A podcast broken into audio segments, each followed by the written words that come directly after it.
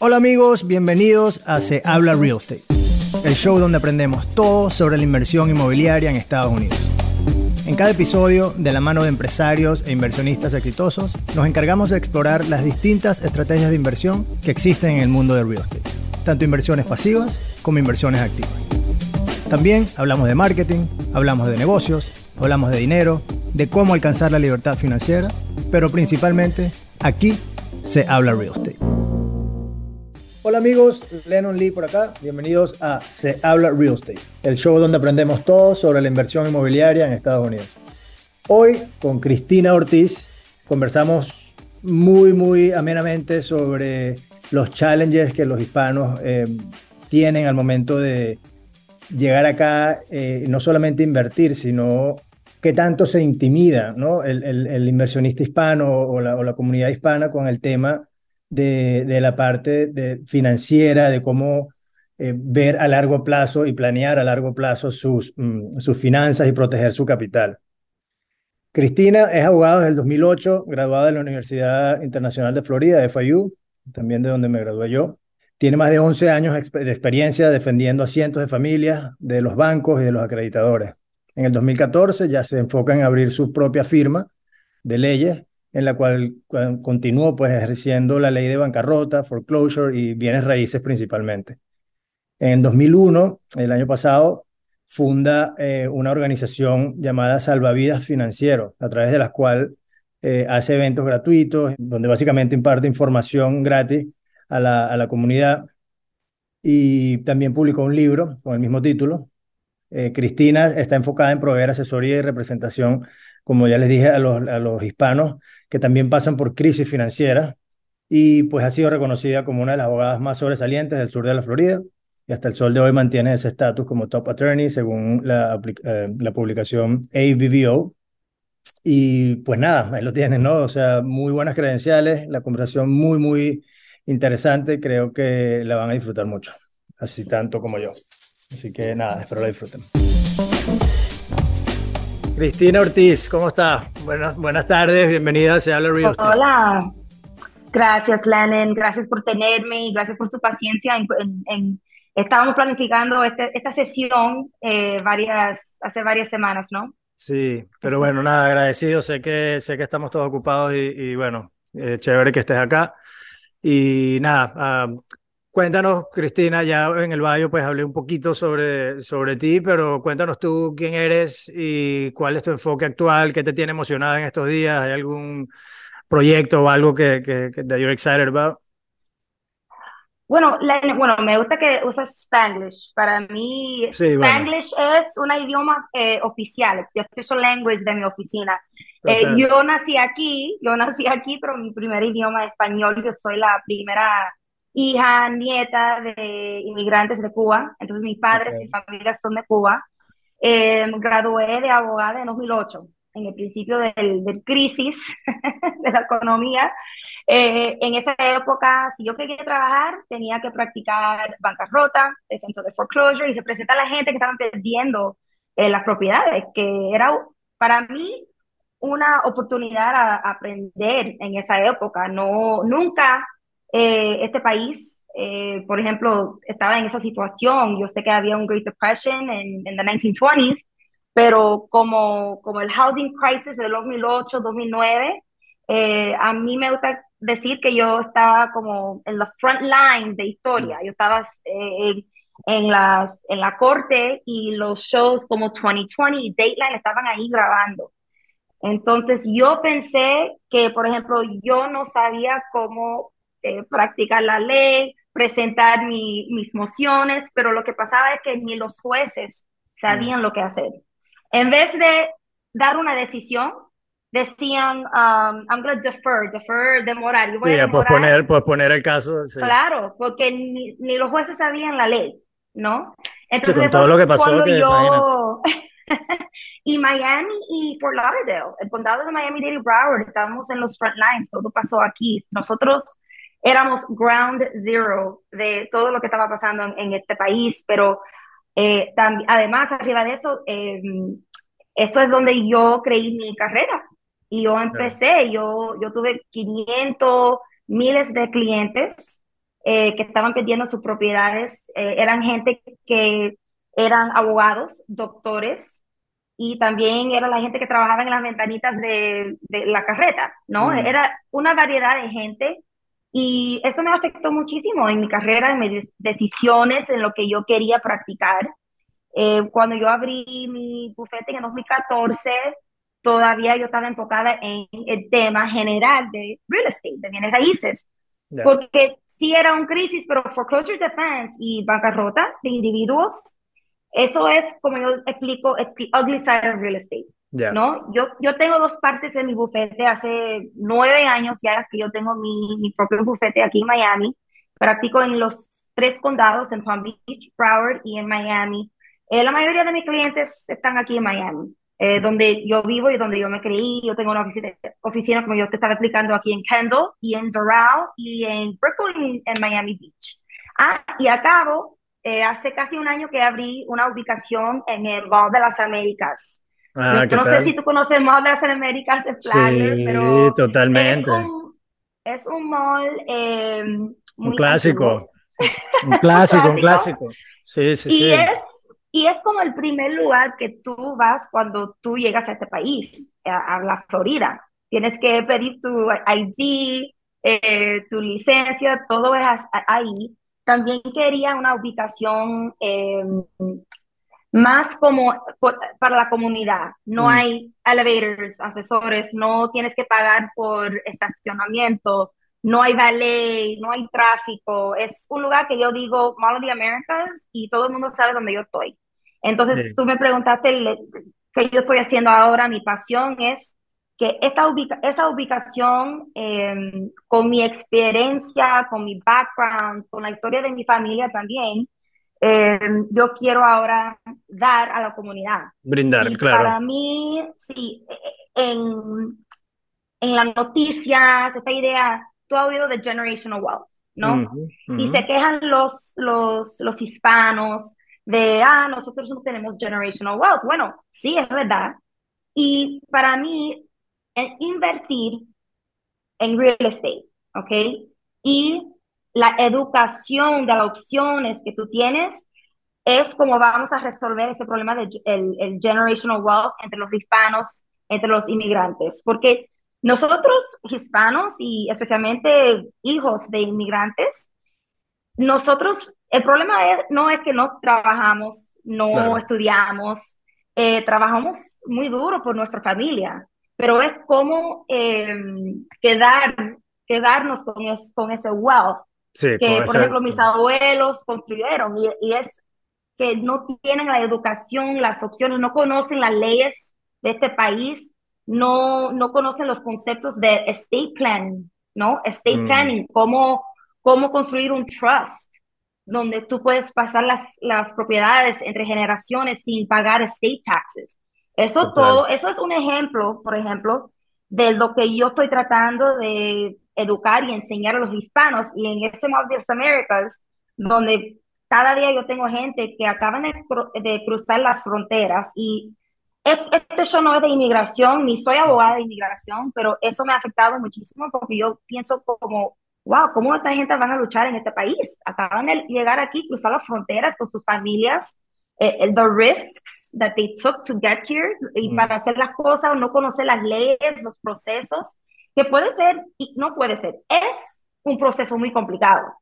Entonces, yo estoy tratando de dar mi parte, mi parte pequeña en la comunidad de educación. Por ejemplo, los sábados en el mall yo tengo cafecitos con Cristina, mm, cafecitos y consultas, like little things like that to try to bueno to help, a ayudar, pero eso es lo que yo estoy haciendo ahora también. bueno. Eh, eso es algo que tú hablas de inversiones, en how to invest y cómo crear eh, riquezas para tu familia. Y eso es mi pasión, eh, de la verdad, crear esa educación y es el savviness en, los mm. hispanos. Sí, no, creo que, creo que sin duda alguna me emociona muchísimo eh, escuchar lo que, lo que estás hablando, porque bueno, de, cada quien a su manera, ¿no? Yo por mi parte, pues igual, yo tengo mi compañía de inversiones y con mi familia y, con, pues la gente que me conoce sabe lo que hago, eh, aunque muchos todavía no, no están claros, todavía creen que soy realtor. después de tantos años, pero bueno. Eh, Yo también me, me, hacen esas preguntas. El punto es que... Digo, bueno, no, pero... sí, no, pero el punto es que aparte de eso, pues decidí empezar este proyecto del podcast justamente para eso, ¿no? O sea, justamente porque parte importante de la, de, la que estoy en real estate, por la que estoy invirtiendo en real estate y, trato de educarme, es para, para compartir esos conocimientos eh, que con, con la gente como uno, pues que también que somos primera generación. Bueno, yo no soy ni primera generación, yo soy, ¿qué soy yo? Yo no sé, yo llegué, en fin, tú eres primera generación, sí, correcto. Yo sería, bueno, nada, inmigrante, ¿no? Entonces, eh, muchas de nuestras familias y nuestros amigos pues vienen, como dices tú, sin las herramientas y ya vienen con un, con un paso atrás porque por todos los riesgos que corrieron, todo lo que tuvieron que dejar atrás, el cambio de sistema, el cambio del idioma, etcétera, es muy difícil y, y obviamente es muy, creo que intimidante para muchos el tema de real estate, de invertir y cómo, entonces ya empezamos a hablar entonces estate planning y trust y this, y, it's a lot, ¿no? Porque... Es mucho, es eh, overwhelming. It's overwhelming, exacto. Entonces, em, creo que este tipo de conversaciones, este tipo de plataformas, esos cafecitos con Cristina, donde el environment no es súper formal, no es un bufete de abogados en, en el top of the world, ¿sabes? No, eso le, da acceso a muchas personas a, decir, bueno, ¿sabes qué? Yo me voy a sentar el sábado con Cristina, de repente aprendo algo, algo le queda, o de repente escucho un podcast, algo le queda y creo que pasa mucho que podemos haber escuchado algo muchísimas veces, pero cuando lo escuchamos por vez número mil y en el momento indicado es donde tomamos acción. Entonces, creo que siempre hay que estar eh, educándonos, ¿no? Pero, Cristina, cuéntame algo ok, eres abogada de, de, de, real estate, abogado de, bancarrotas también, pero en el lado del real estate, obviamente, enfoquémonos en esa parte. Dime, ¿qué es lo peor que puede pasar? Porque tengo muchos conocidos que, que no le prestan atención necesariamente a la parte de, la, de, de, los contratos, del title company, etcétera, sino como que no, sí, no, no, no saben, pues. ¿Qué es lo peor que puede pasar si el title company o si el abogado que está llevando la transacción comete un error o no es un buen abogado? Ok. Voy a empezar con el, lo mejor que tú puedes hacer si vas a invertir o comprar una propiedad, una casa, es em, tener un equipo, ¿ok? De profesionales, ¿ok?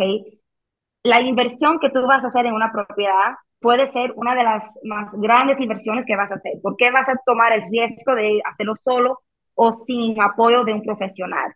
Yo no estoy diciendo que tienes que usar un abogado porque en el estado de la Florida eh, no es un requisito, pero yo te aconsejo a cualquier persona a ayudar a, obtener un abogado. ¿Por qué? Al fin del día, ¿ok?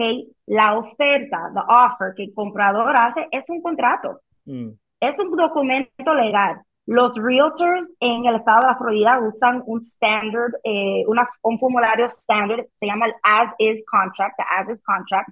Tienen mucha experiencia con ese contrato, pero cuando vas a negociar términos y tienes que escribir eh, esos términos, tienes que eh, cambiar los términos de ese standard contract, mm. eso es lo que se llama the practice of law. ¿Ok? Ahora, y este, este consejo no es solamente para los extranjeros, pero incluso los, la gente aquí eh, de, de, este estado, que cuando un realtor está, por ejemplo, poniendo términos en el párrafo ese que se llama additional terms, mm. están escribiendo términos legales, legal terms. Y en cuando tú firmes ese contrato y el vendedor firme el contrato, eso es un contrato, un binding contract. Y en este país, en, la Florida, el comprador tiene que hacer un pago inicial, that deposit.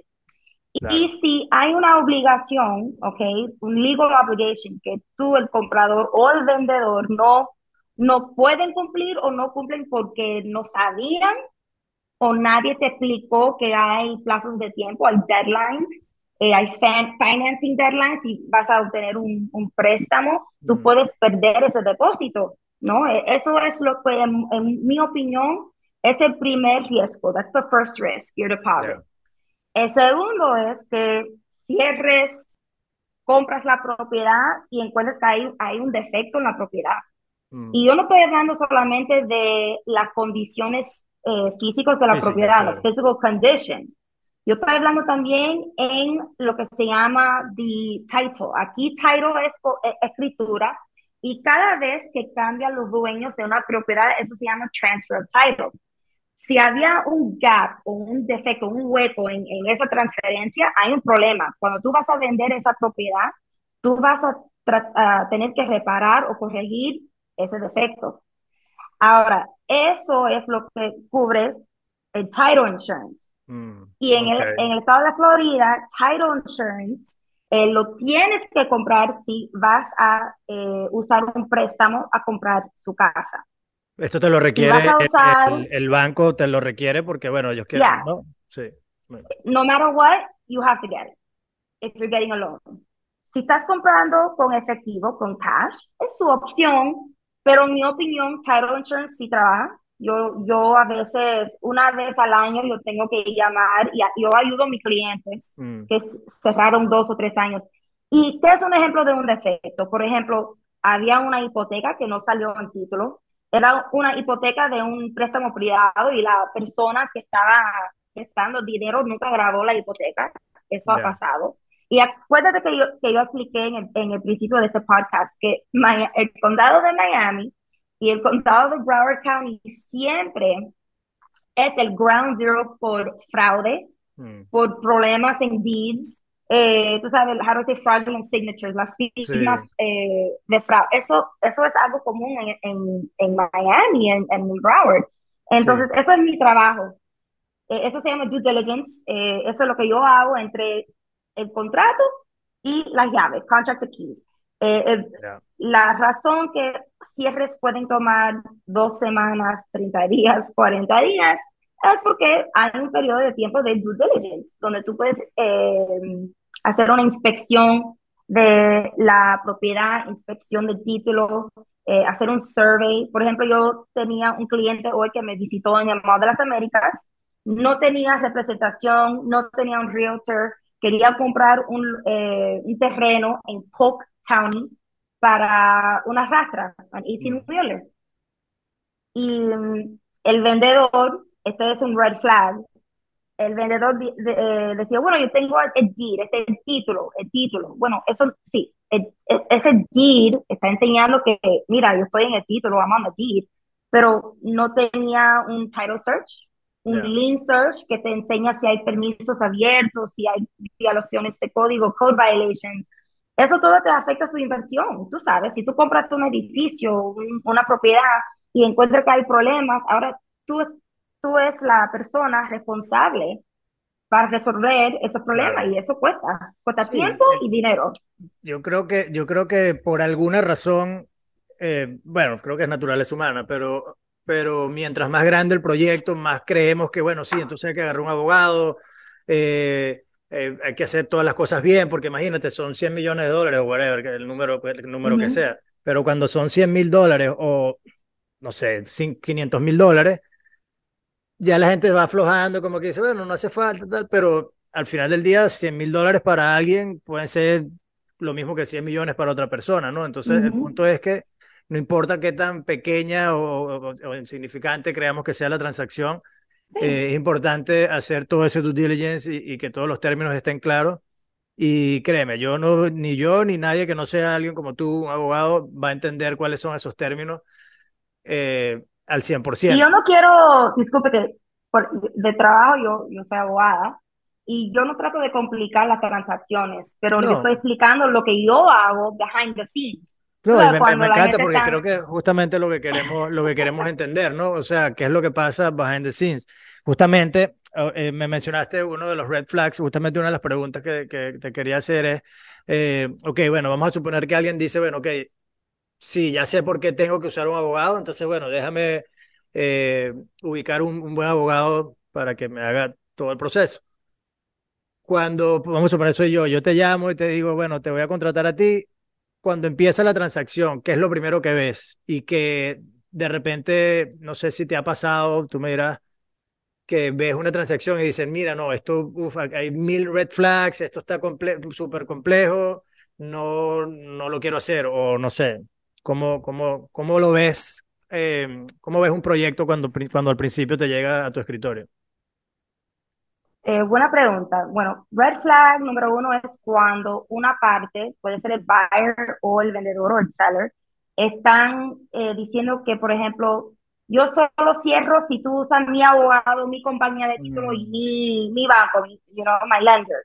O, por ejemplo, si una parte, one, one of the parties, están usando un realtor em, de la familia que tienen la licencia, pero en realidad nunca han, ha sido una transacción. Y yo, los, yo, yo, no quiero sonar, eh, como digo, insensitive, me puedes ayudar con la traducir insensitive, pero eh, eso es muy común aquí en Miami, que tú puedes ir a estudiar eh, una semana en, en, una escuela aquí en Doral y obtener tu licencia, y ya tú tienes tu licencia y tú puedes vender real estate. Ya, ya, una semana, y, una semana y, mil dólares, mil doscientos dólares. exacto, exacto. Y bueno, eh, qué bueno, ¿no? Pero aquí en Miami y en la Florida, yo tengo mucho trabajo porque estamos aquí en Miami, vamos a decir mm. eso, pero mm. especialmente durante la pandemia, ok, ahora que el mercado en Miami explotó, todo el mundo es un realtor. Y yo he encontrado que hay mucha gente que no entienden el contrato, no entienden los términos y están, están haciendo estos contratos. Ah, lo que pasa también es que cuando yo recibo un contrato, ya está firmado por el buyer y el seller, ya tenemos un legal document, este es el contrato, yo tengo que seguir los términos que eh, estaban en acuerdo. Y yo veo muchos errores. Eh, entonces eso es el red flag. Yo veo el contrato y ya yo veo errores y, condiciones que no, por ejemplo, deben estar ahí. Eh, lo mejor, como siempre, es tener un profesional con experiencia. Y si tú quieres usar tu prima, tu primo, tu tía, whatever, está bien, pero eh, debes tener, esa tía o primo debe tener como un coach o un broker que le pueda ayudar. Claro, claro. No, y bueno, y, sí, o sea, tú, alguien, alguien en el equipo tiene que saber lo que está haciendo, ¿no? Y si, pues, si el abogado, pues, el abogado... Y cambia, la, la, la, situación es, y el ambiente cambia, porque, por ejemplo, en el 2007, no, en el 2016, 2015 ya estaba mejorando el, el mercado. Y en esa época no había esa presión como ahora. Entonces, en esa época yo te, yo te doy la respuesta que si una parte está poniendo mucha presión, like, mm. you have to put an offer now, now, now, ese stress, eso para mí era un red flag. Ahora es una consecuencia del mercado. Ahora tú no puedes eh, revisar un contrato por un día con su abogado, es todo ahí en, el momento, si no tú, tú, vas a perder la propiedad. Entonces, yo siempre digo, yo te voy a explicar los pros and cons. Y es tú, el comprador o el vendedor, que tiene que tomar la decisión y el riesgo. Eso es real estate. Real estate al fin del día es nothing for sure. No hay, nunca hay un 100%, ¿ok? It's a risk. Qué bueno que, qué bueno que lo dices porque, porque eh, bueno, nos cansamos de escuchar a gente en todas partes que real estate eso es garantizado y tal, y cuando, como, y siempre lo digo, lo he dicho mil veces aquí, cada vez que, que escucho la palabra garantía o te garantizo en esta inversión, lo, que sea garantía, yo corro para el otro lado porque that's, it's, no, es, no es real, pues, o sea, no, no es posible que... Pero bueno, sí. Sí. I, digress. Eh, em, ahora, más o menos ya creo que ya, ya, ya nos pintaste el panorama de lo que sucede de, behind the scenes, pero si lo puedes como que eh, romper un poquito más específico, llega el contrato y dice, bueno, ok, vamos a hacer, voy a trabajar contigo, Lennon, vas a comprar esta, esta propiedad. ¿Cuál es tu trabajo ahora? O sea, ¿qué haces? ¿Cómo, ¿Qué es lo primero que haces? Después, ¿qué sucede? Los pasos que tienes que tomar tú behind the scenes para que, bueno, la, para que la gente entienda. Ajá. Como la abogada que estoy representando la transacción, yo, estoy manejando el cierre. Cuando yo recibo el contrato, lo primero que yo hago es preparo el timeline, todas las fechas que todos tienen que seguir. Eh, los agentes, el buyer, el seller, si hay un banco, el lender también. Todos estamos en la misma página sobre los timelines, o sea, las fechas, ¿ok? no, no solamente la fecha de cierre, hay varias deadlines, plazos de tiempo entre el contrato y el cierre. Por ejemplo, el, primer homework o el trabajo eh, eh, del comprador es eh, dos cosas, hacer su pago inicial, el depósito, el deposit. El deposit usualmente la compañía de título o su abogado, como no, yo tengo que aguantar ese depósito en lo que se llama un trust account.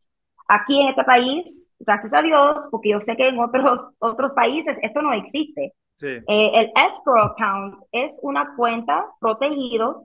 Yo no puedo hacer nada, mover, ese, eh, mover ese, ese, dinero, dar el dinero, eh, enviarlo al, al, vendedor. Ese dinero está protegido en mi, en mi cuenta de trust, de escrow. ¿ok? Pero es como el comprador enseña al vendedor que están negociando en buena fe, en good faith, y lo que se llama un hard, uh, un hard buyer, right? A hard committed buyer, un, un, un buyer serio. El próximo trabajo del buyer es eh, coordinar o programar su inspección de la propiedad. Esta es su oportunidad o tu chance de hacer una inspección de las condiciones físicas de la propiedad. Esto es eh, los, los appliances, los, los, los equipos, eh, las paredes, lo que sea, el techo. This is a physical property inspection. Usualmente son 7 días, 10 días, 15 días, lo que están negociando ahora la gente. Que puedes negociar, claro.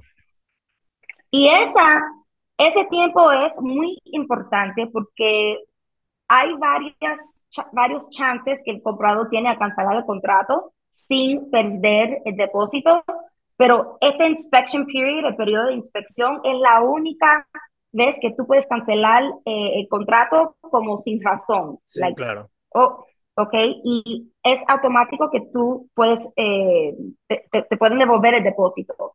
Después del inspection period, sí hay razones que puedes cancelar el, el contrato, pero puede ser que es eh, un poco difícil o complicado porque tienes que enseñar eh, evidencia o prueba o, hay algo que el seller, el vendedor no puede, puede pagar en el título. Puede tener una penalidad también. Bueno, todo depende de los términos, ¿no? Por eso es que es importante cuando firma el contrato que los términos estén bien claros, bien establecidos, porque ya una vez que firmaste, pues ya te, o sea, no, no, no lo puedes modificar prácticamente.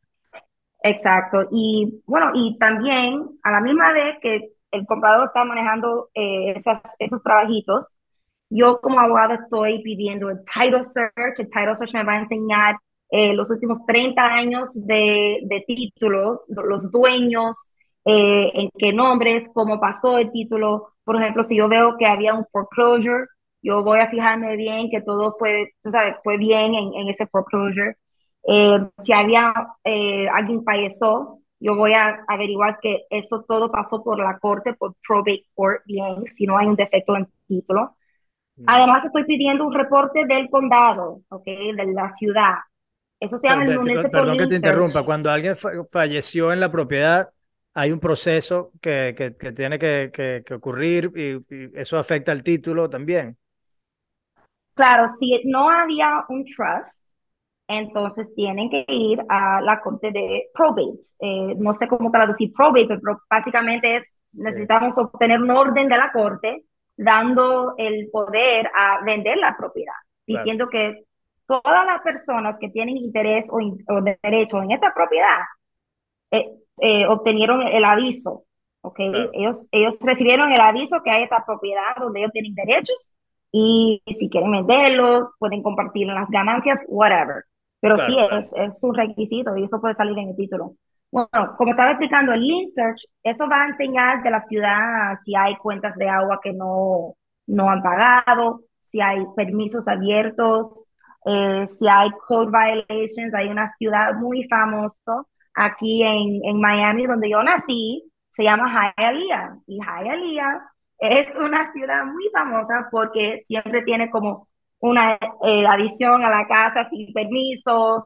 Tiene bueno, típico, típico latino, ¿no? Típico vecindario latino allá en Venezuela, eh, en todas partes, supongo, que, que tenías tu casa y tú podías hacer esa casa lo que a ti te diera la gana, tú no tenías que hablar con nadie, tú agarrabas, le ponías dos, tres, cien habitaciones, X. Y, claro, ya. claro. Aquí entonces la gente, aquí no es igual, pero pero la gente igual lo hace. Y cada ciudad, cada ciudad que en realidad es un municipio, every municipality, tiene sus procesos. Sí. It's crazy, sí, es una locura, pero también eh, depende de la propiedad, si hay una asociación, eso es algo más. Yo tengo que averiguar que no hay un balance, no hay una deuda a la asociación, no hay special assessments, si están arreglando la piscina, los, los eh, asesores, etcétera. Ahora ese es otro problema aquí que estamos teniendo en la Florida de los condos. Los condominios ahora, desde el accidente que pasó en Surfside, el, todos los condominios están en, en, un tipo de construcción. Y eso puede causar problemas, especialmente para los compradores que están eh, sacando préstamos, porque el lender va a ver eso como, uff, that's a higher risk. Un condominium has a structural issue, un defecto en, en, en, el edificio, en la pared, whatever. Um, y también un survey, un survey te enseña las, las líneas del lote, Mm. También eso es algo más que la Florida tiene muy común, que los vecinos tienen la, ¿cómo, digo fence? La reja. Bueno, no sé, nosotros la decimos reja en Venezuela. Ok, bueno, pero ¿por qué yo me estoy...? Bueno, perdí la palabra, pero bueno, la fence, la, fence los, los, vecinos siempre están probando espacio, ¿no? Del, del vecino, pero eso es algo más que yo hago. Y bueno, una semana, dos semanas antes de cierre, yo siempre reviso todo con el cliente. Eh, si hay un problema, yo le tengo que explicar a, a, las dos partes. Por ejemplo, mira, yo no tengo manera de resolver este problema, o si hay este defecto en título, o hay este permiso que va a llevar seis meses para cerrar. Y es la opción del comprador y el vendedor decir, bueno, yo voy a tomar la, la propiedad, voy a comprar o vender la propiedad con esa excepción, it's called an exception to title. Entonces, no es un problema que va a matar la transacción, es más educación, eh, saber sus eh, pros y contras. Eso es el, la, el generar mi trabajo. Ok, ok, interesante. Eh, pues obviamente pues hay un montón de cosas que tienes que hacer. sí, sí. Hay mucho que hacer. Cristina, cuéntame en una, en una transacción, supongo que hay varias diferencias, pero no sé si, si ahí de repente me puedes mencionar una o dos eh, diferencias quizás fundamentales eh, al momento de, de, de, manejar una transacción residencial versus una transacción eh, comercial, de un, whatever, no sé, sea un edificio de oficina, whatever, lo que sea, una propiedad comercial. ¿Cuál es la, pregunta? La pregunta es, ¿cuál, es la, diferencia? Eh, sí, una o dos diferencias fundamentales en, el, en la transacción y cómo la cosas que tengas que hacer o cómo la tienes que manejar de manera distinta eh, una de la otra. Número uno, cuando yo estoy representando, por ejemplo, el, comprador de una propiedad, eh, de, hay, hay una diferencia entre comprar una casa y comprar una propiedad para un uso comercial. Mm. Y yo ha sido parte de transacciones de eh, una gasolinera, eh, un waterfront property. Eh, yo tengo una transacción ahora que es para un vacant lot, para donde pueden parquear los, los truckers, para las rastras. Una yarda, sí, una yarda. Sí, una yarda, ok, perfect. Entonces, lo que es importante en, en un, una transacción para una propiedad comercial es, yo primero pregunto, ok, ¿qué es su intención? ¿Qué es el uso? What's the use that you want to get out of this? Porque eso es muy importante y sabes que eso no sale en el título, que el, like what it's zoned for, the zoning. Yeah. Y obviamente en una transacción residential para una casa, un condo, eso es obvio, ¿no? Eso es, ok, whatever, eso, eso es regular, es normal. Pero para mí, eh, una transacción comercial no, no puede pasar en 30 días. Eh, si hay un periodo de due diligence, es, es más tiempo, pueden tomar más tiempo. Yo tengo uno, porque yo estoy haciendo muchas transacciones en, en Homestead, en los Redlands, eh, por vacant lots, que son agricultural, eh, son comercial, porque hay mucho construcción ahí en esa área de Homestead. Y, y, lo que está devorando es el zoning el zoning, eh, el uso de la propiedad, eh, etcétera. Yo también he sido transacciones de hoteles y en transacciones de hoteles, que es un commercial transaction, pero es, es un hotel, era para un Hard Rock en Orlando. Y quiere saber que en esa transacción yo tenía que contratar un, no sé cómo decirlo en, español, pero un environmentalist. alguien, un environmental. Ingeniero, ingeniero ambiental. Sí, porque el, terreno, the soil, yo, yo, yo, pensé, oh my gosh, yo, yo soy abogada, like I'm not. Mm. Pero eso es, es cosas que, que el abogado, la responsabilidad del abogado es identificar lo que tú necesitas. Eso, en mi opinión, es mi trabajo. Yo, porque hay veces que en, transacciones yo digo, you know what, yo no puedo hacer esto. Esto, tú debes estar con este bufete de ley que tiene un seguro más alto, you know. Eh, es el trabajo del abogado, a, ayudarte esa curiosidad y, y, consultarte, ¿no? A, a, darte la educación, eh, las herramientas que tú estás diciendo, eh, juntarte a, los recursos, las opciones, las consecuencias, educarte en las consecuencias de decisiones, ¿no? Los pros y contras. El, trabajo de los abogados no es a decirte sí o no. ¿Qué es lo que la gente, qué es lo que la gente al final quiere que les diga? Mira, pero dime sí o no, si puedo o no puedo. Tú lo que necesitas, mira, aquí está la información, esto fue, eh, yo hice mi trabajo y aquí tienes la, la, información. Pues tú eres al final que tienes que tomar la decisión y eso sí, es intimidante también por, por, lo, por lo que hablamos, ¿no? Si más es una transacción grande, tú dices, estoy metido en este pedo, ahora cómo hago yo, o sea, no, no, la gente no sabe tomar decisiones y por eso es lo importante de antes de meterse en esa transacción, pues tener un poquito de conocimiento, seas tú o alguien en tu equipo, si estamos hablando de algún proyecto ya más grande. Lo bueno que yo puedo decir, y, y esto yo lo explico, yo hago muchas charlas en Colombia, México, Argentina, a educar a la gente a, cómo invertir en los Estados Unidos. Yo estoy en paneles de educación, nunca estamos vendiendo productos ni developments. Y yo digo, lo bueno es que estos contratos no solamente protegen al comprador, pero incluso el vendedor. No es un proceso complicado, puede parecer complicado, porque por ejemplo en Colombia es una promesa. They go by an oral promise tú das el depósito al vendedor y el, el, el, el seller llevó tu depósito. Aquí sí es un proceso largo, hay un due diligence, bla, bla, bla, pero es, es para la protección creo que para eso está, ¿no? Para algo está, sí, creo que sin duda alguna eh, es importante. Eh, bueno, Cristina, estamos ya corto de tiempo. Eh, antes, de, antes de finalizar, me tengo la curiosidad porque creo que has mencionado varias veces el tema de la inversión y de cómo cuidar tu patrimonio, etcétera. Eh, me encantaría que, que eventualmente, eh, cuando podamos, en el futuro pronto, eh, hablemos sobre un poquito más sobre eso, sobre quizás estate planning y, y, ese tipo de lo que es un trust, etcétera, cómo proteger tu, tu, tu Sí, las riquezas, pues, que, por, muy pocas o, muchas que tengas, sí. es importante. Pero eh, la, pregunta, la pregunta en verdad es, eh, ¿inviertes eh, en real estate tú personalmente? ¿Y, qué tipo de inversiones te gusta? ¿Qué, ¿Qué, experiencia tienes como inversionista como tal? Bueno, esa es una pregunta muy, por ejemplo, interesante, porque yo como abogada de real estate, yo estaba viendo estas transacciones enfrente de mí todos los días y, por ejemplo, en este mercado en Miami, yo estaba mirando cómo creció el mercado, cómo creció el valor de las propiedades, pero también yo tengo ese background, esa historia del, del crisis de 2009. Entonces, yo siempre soy por el lado conservative, con cuidado. Claro. Que por consecuencia, yo, I am not a good investor. porque yo tengo, en realidad, yo estoy diciendo la verdad, yo tengo ese miedo, pero eh, yo, a mí me gusta, por ejemplo, invertir en propiedades que en el, en el peor caso yo puedo vivir ahí.